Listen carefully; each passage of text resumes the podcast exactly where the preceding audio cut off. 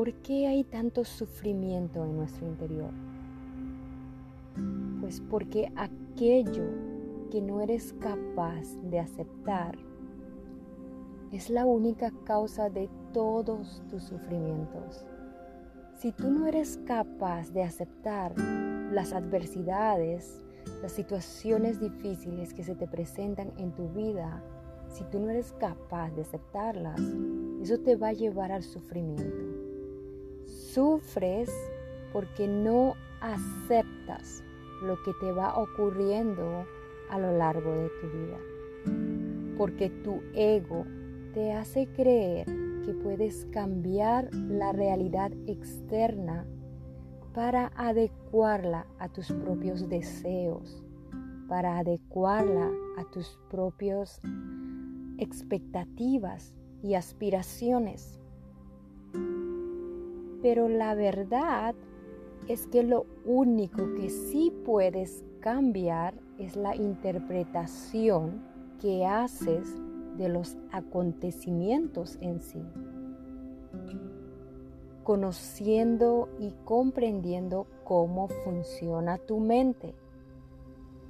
Si tu interpretación del hecho te reporta sufrimiento, es que actúas movido por la ignorancia. Si te deja satisfacción, bienestar o armonía, no cabe duda de que actúas movido por la sabiduría.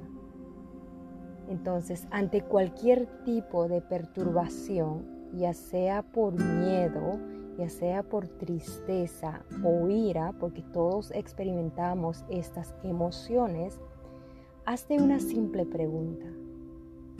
¿Qué es lo que no estoy aceptando?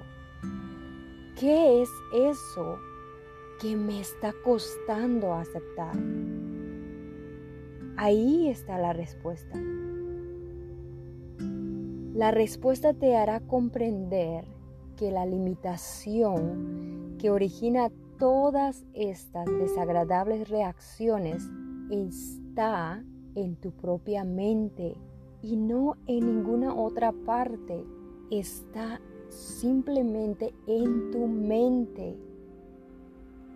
En realidad, nadie, absolutamente nadie, puede hacerte daño emocionalmente. Nadie te puede hacer daño.